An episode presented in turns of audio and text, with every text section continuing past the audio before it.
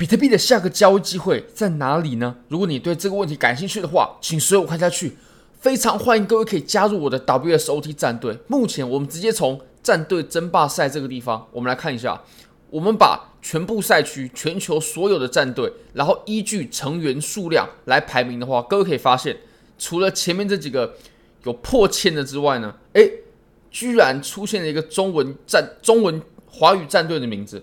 我们是在全球人数排名第八，那我们离第七呢，其实只剩下三十人的差距。这三十人的差距，我相信透过有在观看我频道的各位呢，绝对是可以克服掉的。那如果我们克服掉之后呢，其实诶，我们就是全球人数第七多的。那其实根据它盈利率计算的规则啊，只要人数越多呢，就越有机会拿下名次哦。所以非常欢迎各位可以参加华语最有机会拿下名次的科比托战队。好，那我们回到比特币的盘面上吧。其实好，我们直接从日线开始看。那我们前一阵子呢，我们确实就下破了，但它下破过后啊，它并没有走出一段。很顺畅的空头啊，那如果说诶，这个地方下破的时候，然后去做空，哇，那现在时间有了，有一段时间呢，但是没有跑出什么利润呢。你可以发现，我们现在呢，它下破之后啊，它又贴着原本的已经跌破的支撑呢，然后又震荡了许久，又至少震荡了四天。那其实这个情况对于空头来说，并不是好的状况，因为如果说对于空头来说好的话，那么我们在下破的时候呢，我们就应该直接打出一段距离。我们不应该，诶，下破之后，然后它震荡的位置呢，跟原本在跌破之前震荡的位置差不多。这个并不是太好的情况。对于空头来说，对于空头强势的情况呢，像比如说像我们在前面这种下跌啊，这种跌破呢，我们可以发现它一跌破的时候，它就是哇，直接打出了一段很长的距离了。然后量能呢，也比周围的要突出非常非常多，就是非常明显的啊。那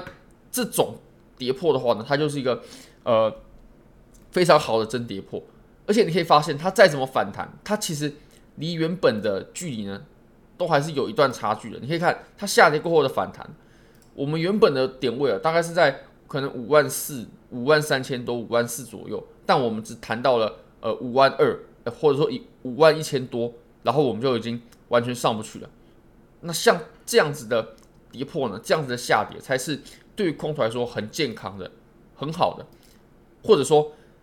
直白点，很值得操作的，很值得去操作空单。那如果说像这种下跌的话呢，空单拿着就会非常非常痛苦。那我们再看一下量能表现的话呢，你也可以发现，我们从后面这个地方啊，其实我们如果观察我们整个呃，自从我们上涨以来的量能情况的话呢，然后这样看过来，你就可以发现，哎，空头它绝对没有占据优势。虽虽然说，呃，多头它也并没有说压倒性的战胜空头，但是空头绝绝对没有优势的。那即使我们看到了我们箱体震荡的后面这一段呢，就是诶，价格它确实是有下跌的这一段呢，呃，其实空头也占不了太大的优势。你可以发现，空头量呢其实就是平平的。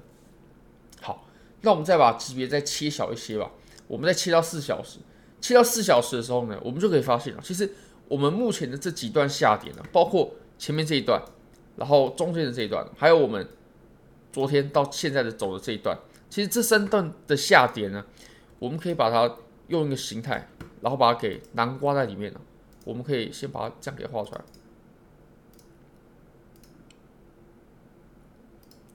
那其实像这样的形态呢，楔形啊，为什么说会走成楔形呢？其实，当我们在下跌的过程当中呢，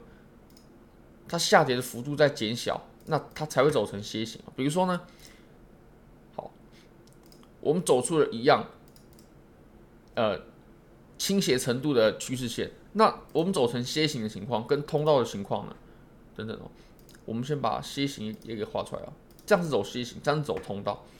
那在走通道的时候，你可以发现，哎。它走的就是非常均匀的，那这样的话呢，其实它确实就比较没有倾向性，就是并没有说哎多空哪一方会比较强势。当然了，你说走通道的话，通常我们也会按照原本的原本来的时候的方向，就我们来的时候是下跌嘛，那我们就会预判说，哦，它接下来最有可能是往往下继续走。那如果说是哎，我们在走成这个形态的过程当中呢，我们下跌的这个幅度啊，越来越小了，越来越窄了。就是哎，我们一开始的时候下跌的幅度很大，但是后来呢，它下跌的幅度越来越窄了，越来越窄了。那我们最后呢，就非常有可能有很很大的机会呢，我们可以突破向上。那其实跟我们这里的情况呢，走的是一样的，就是我们在这几段的下跌呢，你都可以发现呢，它的跌幅是有越来越弱了。无论从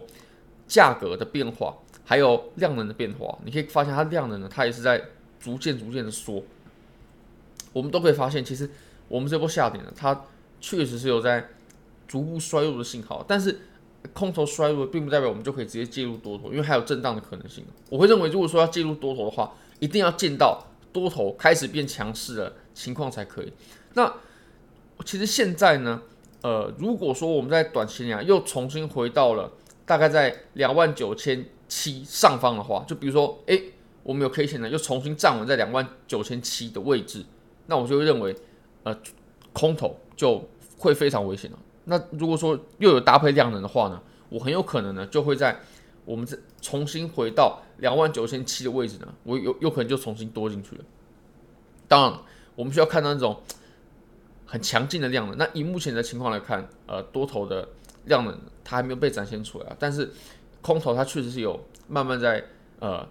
把原本的跌势呢走衰弱。那你你也可以发现啊，其实我们在过去的这几次下跌当中，我们都是每一次都有破新低的，每一次至少至少都是把呃前低给打破。像你可以看我们在前面走的这几段下跌，这一段这一段它都是直接把前低给破掉的。不过我们这次的下跌呢，诶，它居然在前低的位置撑住了，那表示我们。目前短期的支撑大概在两万九，两万九这个支撑呢，它已经形成支撑了，而且它来它测试过后有效，下跌过后呢，诶，它又反弹，就表示在这个地方它还是有支撑的。那不过现在呢，如果说，当然了，我目前是没有做空单的，就目前其实这整波下跌我都没有做空单，我等待的是一个做多的机会。那以目前的情况来看呢，我会认为，呃，空头它确确实有在衰弱了，不过。如果我们要做多头的话，想介入多头的话呢，还需要等待更进一步、